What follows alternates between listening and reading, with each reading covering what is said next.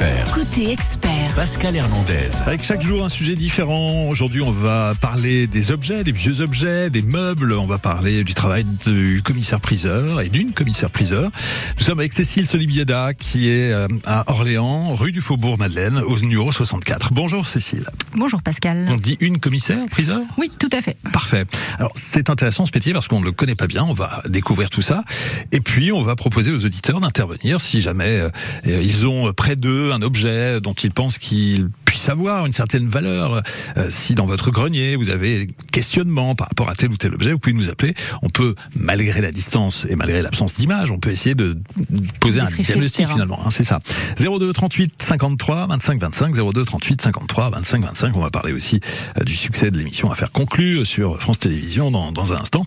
Je rappelle que si vous intervenez dans cette émission, vous êtes automatiquement sélectionné pour un tirage au sort, pour un joli week-end euh, en séjour VIP sur la Côte d'Azur au festival de Juan les Ce sera les 16 et 17 juillet prochains. Deux nuits dans un hôtel 4 étoiles, des places VIP en loge et puis un dîner sur la plage pour le concert de Thomas Dutronc qui aura lieu donc le 16 juillet avec une visite guidée euh, de Juan les Pins. Le transport est inclus évidemment et le transfert dans les Alpes-Maritimes en train ou en avion est inclus dans ce joli cadeau 02 38 53 25 25 tirage au sort lundi prochain dans l'émission Ma France entre 13h et 14h.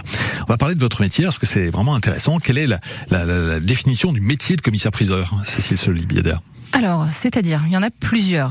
C'est-à-dire, est-ce que euh, c'est euh, ce qu'on fait au quotidien? Est-ce que ce sont les ventes aux enchères?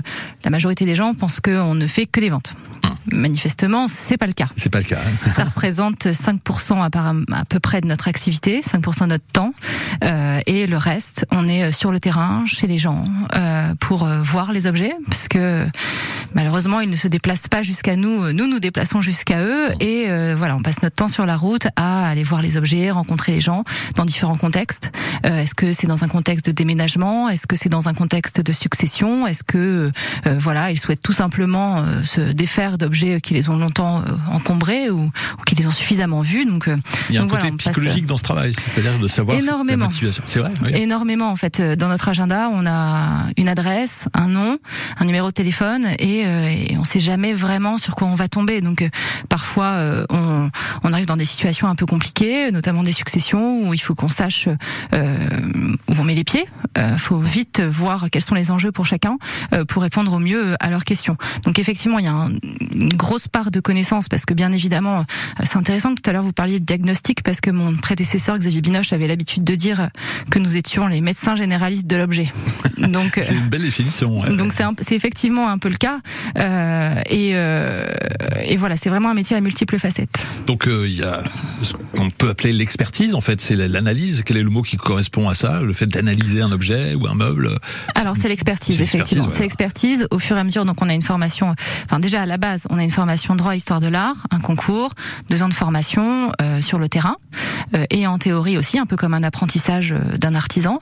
Euh, et, euh, et à l'issue, on a un examen de sortie où on est diplômé. Donc ça nous forge ce qu'on appelle l'œil. Ça nous permet de savoir regarder les objets. Par exemple, sur une commode, où sont les estampilles Sur un, un objet en argent ou métal argenté, ce que sont les poinçons, où ils sont. Ça nous permet de dater l'objet, de, le, de le mettre dans son contexte. Et, et voilà, tout ça nous permet de d'évacuer, enfin comment dirais-je, par un, par un effet d'entonnoir, de dire bon bah voilà, tel objet, il est de telle époque. Euh, déjà, ça va nous permettre de le dater. D'accord. Ensuite, est va se poser la question de la, de la valorisation de l'objet. Vous parliez d'estampilles et de poinçons. Quelle est la différence entre les deux? Alors, euh, les poinçons, on parle de poinçons pour tout ce qui est métal. Donc euh, argent, or, platine, euh, métal argenté. Il y a aussi d'autres types de poinçons euh, qui ont été, enfin, ce sont des marques qui ont été apposées euh, dès le, enfin, dès le début du 19e siècle. Il y en avait avant au 18e, mais s'il y a eu des changements. Enfin bref, je c'est un peu complexe. Euh, et l'estampille, par contre, c'est une marque qui apparaît au milieu du 18e siècle et qui va marquer le meuble par le nom de l'ébéniste. D'accord. Donc c'est le, nom du créateur plutôt. Voilà, de l'ébéniste, de, de- de- du meuble. Donc, euh, par contre, en céramique, on va parler de marques, en porcelaine aussi. euh, Quelles sont les marques Donc, euh, Enfin, c'est des termes différents, mais qui regroupent à peu près les mêmes choses. Ce sont des indications qu'on trouve euh, sur les meubles Des marqueurs de temps. et les objets. Exactement. Ça permet d'évaluer. Et donc après, il y a la partie de votre métier qui se passe en, en salle des ventes. Euh, quel est le, le cérémonial? On a l'impression qu'il y a une sorte de rituel un petit peu dans, dans, dans les salles des ventes. Alors c'est le côté théâtral de notre métier. Donc c'est le, euh, c'est la partie vraiment où bah, il faut qu'on mette en scène l'objet qu'on mette en scène la vente. Donc vraiment mise en scène, hein, parce que quand on fait une vente en, en, salle, en vente cataloguée, euh, il y a des expositions de vente. Donc euh, on a une équipe à l'étude de quatre personnes euh, qui ont différentes fonctions, mais j'ai notamment un magasinier et une claire qui s'occupent de présenter les lots, enfin donc d'installer tous les objets, de les présenter lors du passage en, en vente, et ensuite c'est à nous, donc commissaire priseur, d'animer la vente. donc il faut que ce soit un peu fun, parce que ça peut ça peut durer longtemps une vente. ah oui, ah oui, oui. Enfin ça dépend. Quelle, quelle durée? Eh ben, je dirais pas jusqu'à ce que bord s'en suive, mais presque, parce que ça peut être très très long. Par exemple, il y a quelques temps, j'ai fait une vente à 800 lots. Il fallait absolument que je la fasse dans la journée Oh, euh, parce 800 que j'avais pas j'avais pas le choix. Donc on a commencé à, à 9h du matin et on a fini à 21h. Donc euh, Voilà. mais voilà, c'était parce que c'était un dossier particulier.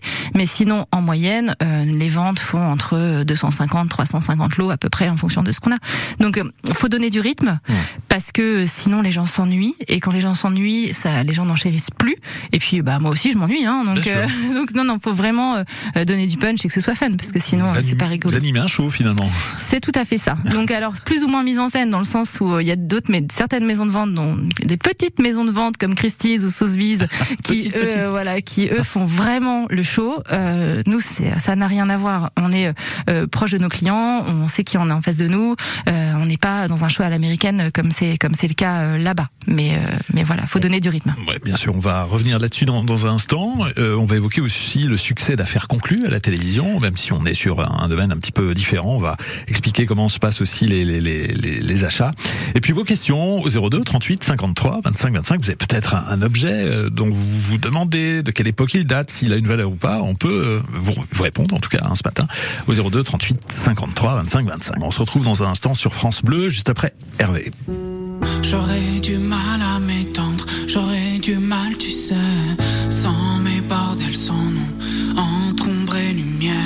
J'aurais dû porter ton nom, je plane comme un mystère. C'est pas comme la défonce, elle, je su m'en défaire.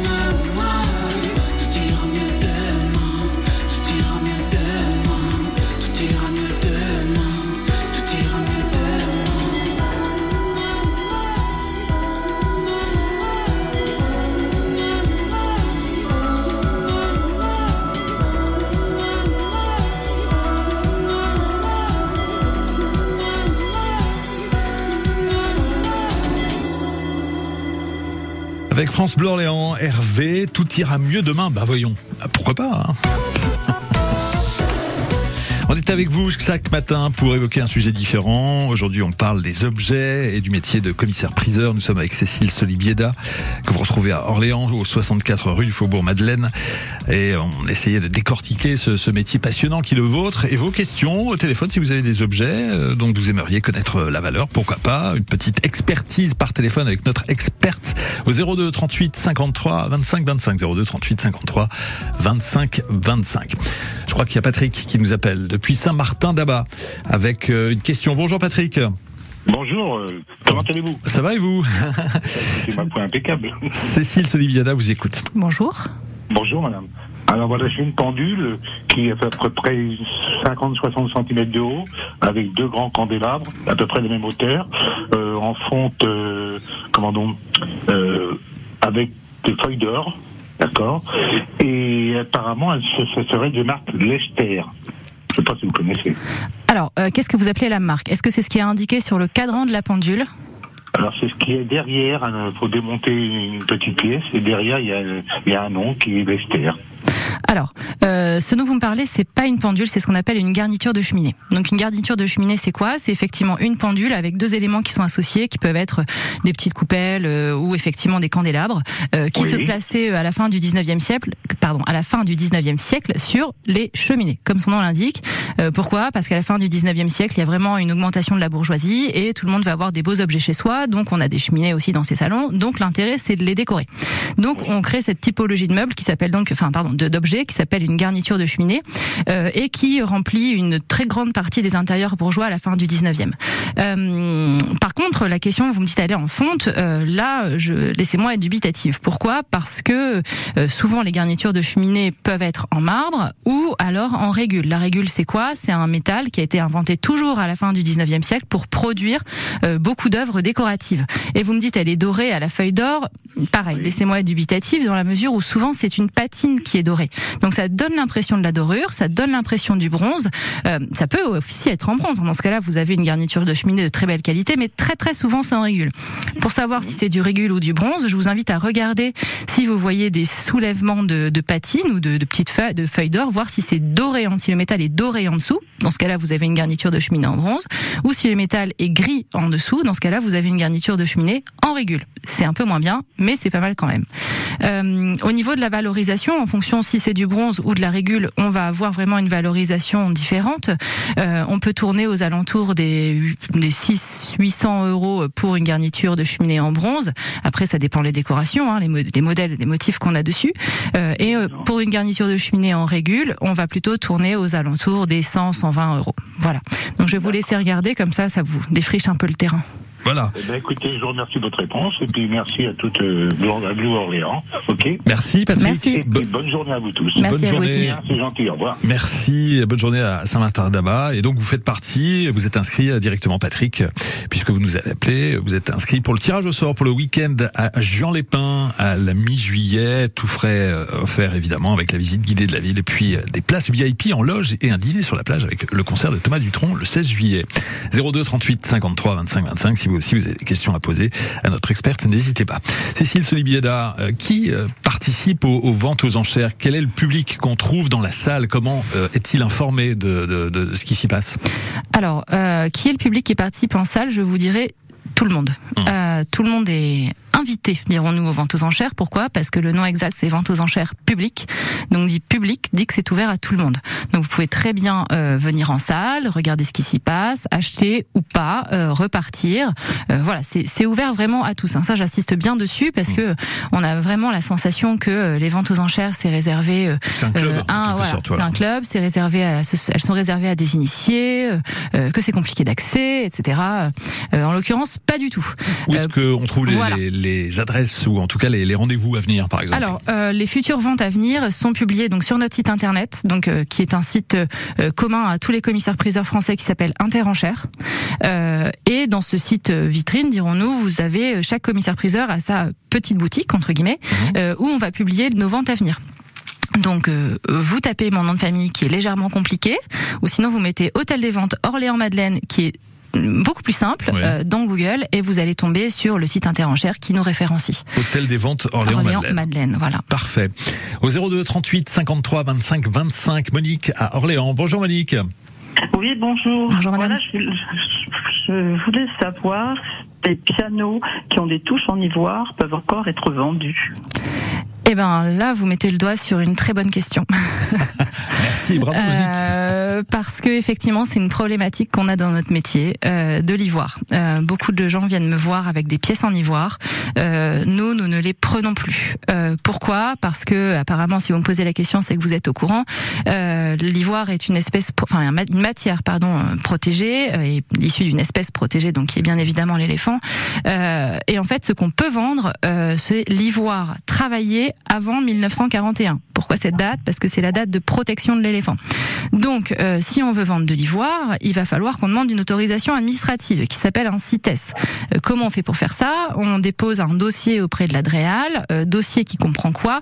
Euh, Les photos de l'objet, son poids, ses mesures, etc., sa description complète. On va envoyer ça à l'ADREAL qui nous répondra ou pas. C'est quoi peut-être. l'adréal? L'ADRAL, c'est la direction régionale de l'environnement, et en fait, c'est eux qui instruisent les demandes de, de, de commercialisation de l'ivoire. Parce que par principe, l'ivoire est interdit, sauf autorisation administrative soumise à condition.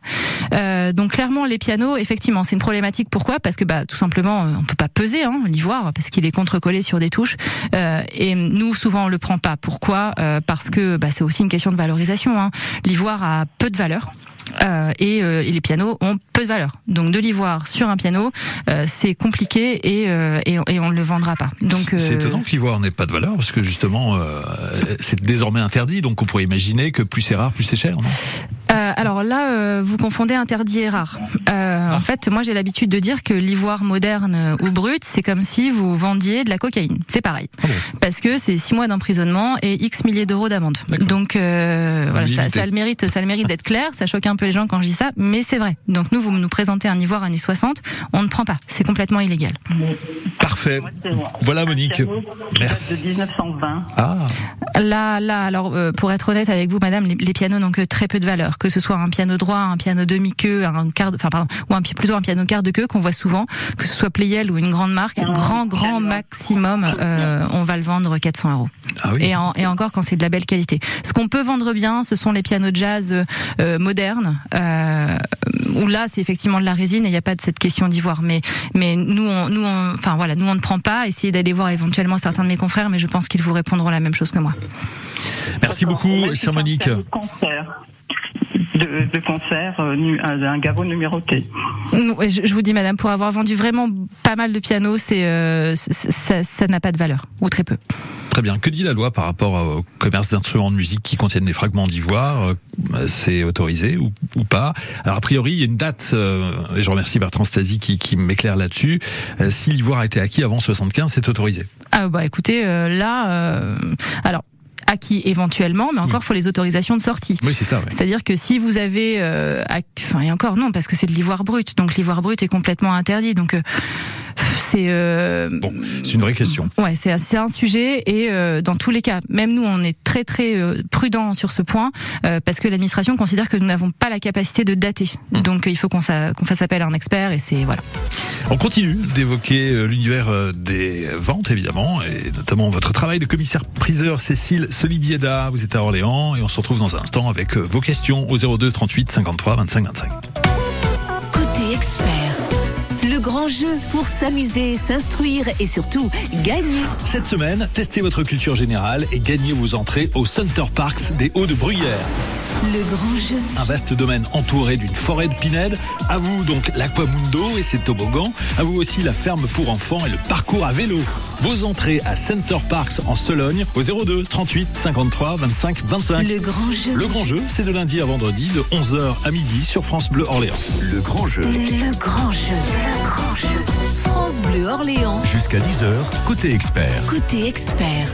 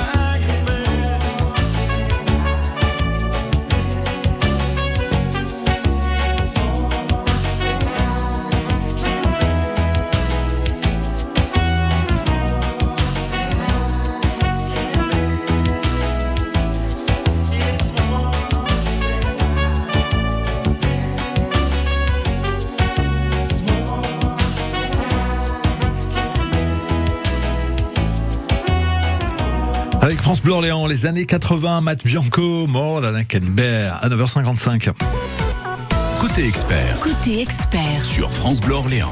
On parle des objets et du métier de commissaire-priseur ce matin sur France Bleu Orléans avec Cécile Solibieda. Cécile Solibieda que vous retrouvez à Orléans, rue du Faubourg Madeleine, avec euh, tout un protocole, tout un cérémonial qu'on évoquait sur euh, euh, justement la, la vente aux enchères. On va y revenir dans, dans un instant.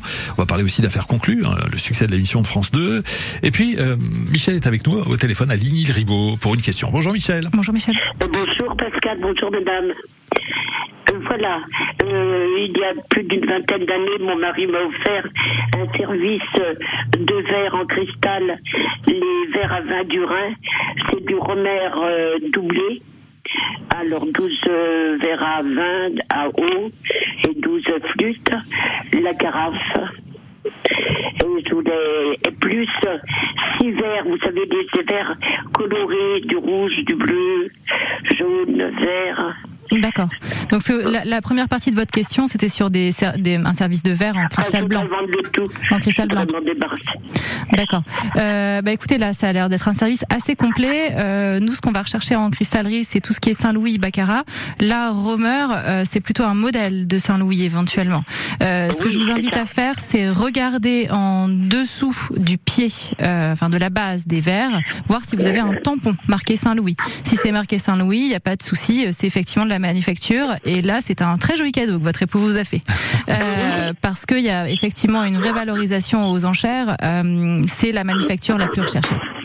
Donc euh, après, vous donnez une valorisation, il faut vraiment voir l'état, s'il y a des égreniures, etc. Mais c'est quelque chose de très bien. Parce que j'avais servi, j'avais tellement peur de les casser. Oh, ils Comme la majorité des gens. en haut, Je peux pas regarder. Exactement. Voilà Michel, merci beaucoup de votre appel. À très très